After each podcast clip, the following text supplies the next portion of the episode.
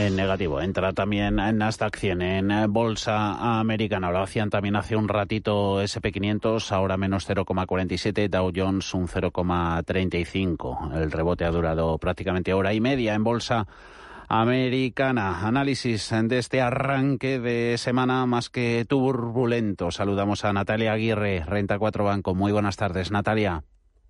Hola, buenas tardes. Mercado, sentimiento ha empeorado en los, en los últimos días. ¿Veis eh, la corrección próxima de su final, aunque puede que todavía nos queden movimientos más que violentos, Natalia?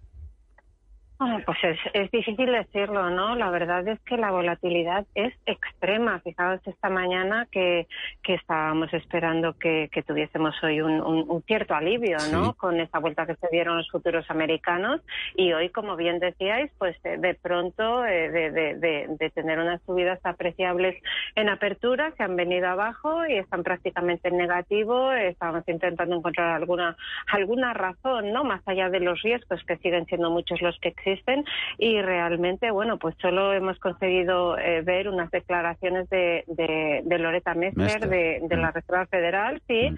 que habla de, de, que no se puede descartar una subida de 75 puntos básicos, aunque es verdad que Powell la descartó la semana pasada, ¿no? Pero yo creo que sigue habiendo mucho miedo a un endurecimiento excesivamente agresivo de la Reserva Federal Americana, sigue habiendo mucho miedo al tema de la desaceleración del ciclo económico, pues bien sea por la guerra en, en, en, Europa y todo el shock que tenemos inflacionario, bien sea en China por toda esta política de, de, tolerancia cero a COVID o por esta salida tan brusca ¿no? de la Reserva Federal de una política monetaria expansiva y desde luego desde nuestro punto de vista y a pesar de las correcciones que llevamos acumuladas que son sustanciales, ¿no? Eh, pues eh, yo creo que hay que hay que ser cautos porque ah, probablemente quede todavía volatilidad, presión a la baja en crecimiento y presión a la baja en BPA, que todavía no lo hemos visto. Mm. Mester, que dice eso, que no descarta ese aumento de 75 puntos básicos eh, para siempre, que el ritmo actual eh, sí que le parece correcto, asegura también que los que no espera, ¿no? Que la inflación se mueva al 2% para finales de 2022 o incluso 2023. Eh, muchos riesgos, por tanto, Natalia, y los principales apoyos, algo de sostén, ¿por dónde podrían venir? Hombre, algo de sostén siempre hay. Aquí siempre puedes encontrar el vaso medio lleno, medio vacío. Igual que te comentaba de los riesgos, yo creo que hay una serie de apoyos. Y creo que el principal, hablando de inflación, eh, que hablaba Mester, yo creo que eh, mañana tenemos un dato importantísimo, que es el IPC eh, de, Estados Unidos, que tendremos a las dos y media, este mes de abril ya, eh, y el mercado está esperando una moderación desde ocho y media hasta ocho con uno, que es lo que dijo Powell la semana la semana pasada, ¿no? Eh, está claro que es muy difícil saber si estamos ya ante el techo de inflación, porque va a depender de cómo evolucionan los precios de la energía, eso depende también de cómo evoluciona el conflicto bélico, depende de cómo evolucionan los salarios en Estados Unidos, que tiene un mercado laboral muy tensionado, ya lo ha dicho la FED varias veces, y depende mucho de China, de cómo evolucionan esos cuellos de botella. Yo sí que creo que sería una buena señal para el mercado, pues ver que la inflación no sigue subiendo. Lo que pasa es que la cuestión, como bien decías, ¿no? es a qué ritmo va a bajar, o sea, de verdad, ¿cuándo vamos a llegar a ese 2%, ¿no? Eh, eh, esa, esa puede ser, ese puede ser uno de los principales apoyos, eh, ver techo en inflación. Otro apoyo, claro, sería el final de la guerra de Ucrania, pero mm, desgraciadamente no tiene ninguna pinta, perdonadme la expresión, pues después de, todos esperábamos ayer, ¿no? Que en ese día de la victoria, pues pudiésemos tener alguna novedad en uno u otro sentido y no parece que la haya. Y luego yo creo que el tercer apoyo es eh, apoyos, eh, o sea, perdóname, apoyos, quiero decir monetarios, fiscales, estímulos monetarios o fiscales en China, por ejemplo, que es una economía que se está desacelerando pronunciadamente eh, y bueno, que eso pueda aliviar en cierta medida ese miedo sobre el crecimiento, pero vuelvo a reiterar que en el corto, corto plazo vemos más riesgos que apoyos. Mm, todo esto lo está leyendo también mercados eh, de renta fija, esa correa de transmisión entre, entre bonos y, renta variable, eh, lo que nos da bonos, el papel cada día un poquito más, más competitivo, ya sea soberano o corporativo, en relación al equity, a las acciones. Eh, ¿Puede esto favorecer, Natalia, de alguna forma, aunque sea implícita, a la, a la renta variable?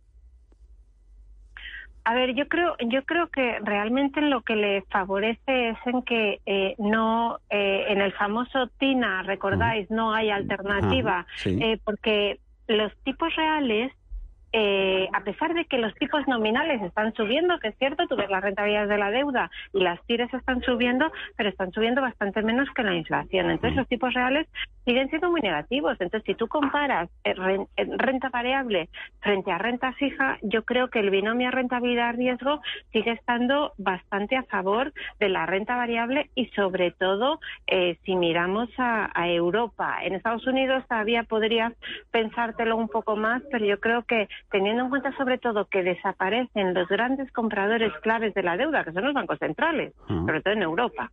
En Europa, recordemos, ¿no? Como ha apoyado tanto a la deuda pública como al crédito el Banco Central Europeo. El hecho de que el, Banco Central Europeo se esté retirando, se está acabando su programa de compra de deuda, pues es evidentemente que deja huérfano, ¿vale?, de, tu mayor comprador. Entonces, yo en renta fija, sinceramente, a pesar de lo que están ampliando las rentabilidades, seguiría siendo muy cauta y sigo prefiriendo, aún con los riesgos que os he comentado al principio, yo sigo prefiriendo la renta variable y lo que hay que hacer es eh, eh, ser muy selectivo a la hora de decidir en qué valores invertir. Y haciendo esas selecciones en vuestras eh, carteras de, referencia, semana pasada nos hablabais de cambios en la de cinco grandes. ¿Nos la actualizas, porfa, Natalia? Y echamos un vistazo también a la, a la del dividendo positivo en lo que va de año. Sí. Sí, pues mira, en la de cinco grandes es verdad que la semana pasada hicimos un cambio, dimos salida a Repsol, que ya como acumulábamos una revalorización pues de más del 40%. eh, la, decidimos sustituirla por Fluidra porque creemos que el mercado pues la está castigando injustificadamente. Tiene un potencial de más del 40% en nuestro precio objetivo. Entonces ahora mismo esta cartera está formada por ArcelorMittal, BBVA, Sabadell, Fluidra y Merlin Properties.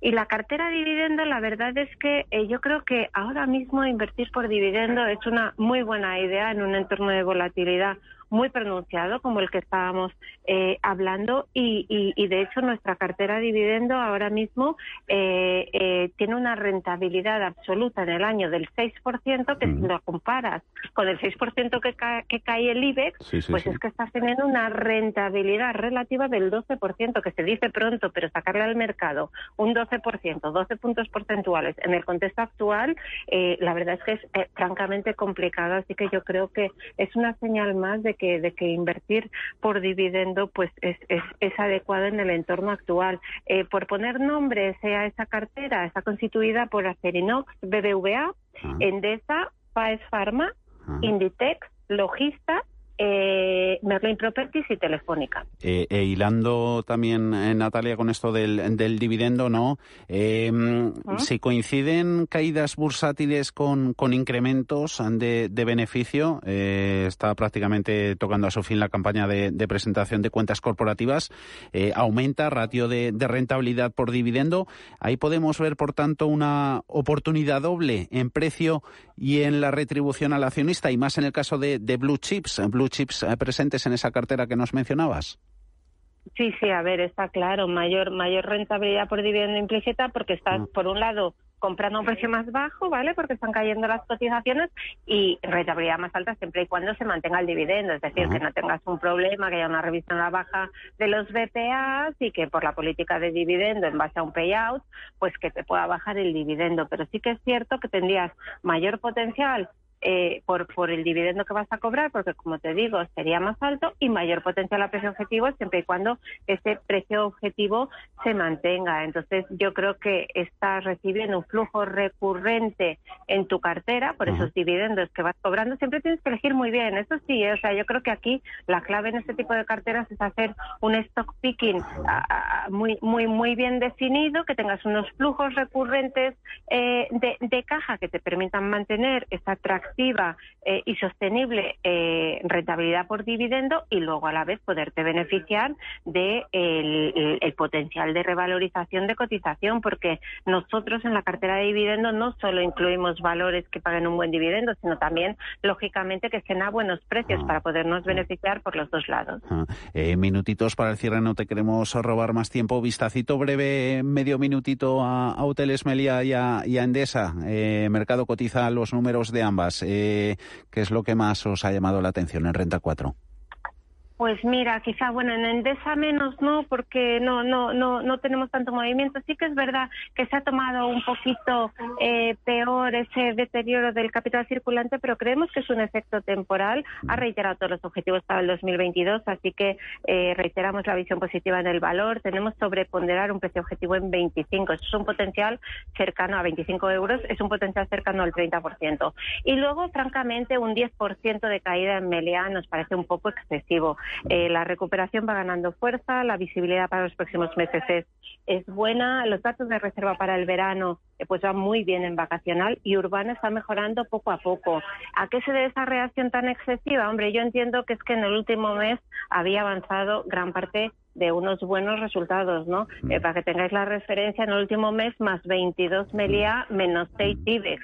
Entonces, bueno, sí que era lógico cierta toma de beneficios, pero yo creo que es excesiva y que habría que aprovechar para ir tomando posiciones de cara al medio plazo. Gracias por el análisis. Natalia Aguirre, directora de, análisis también de estrategia en, Renta 4. Hasta la próxima. Un saludo, Natalia.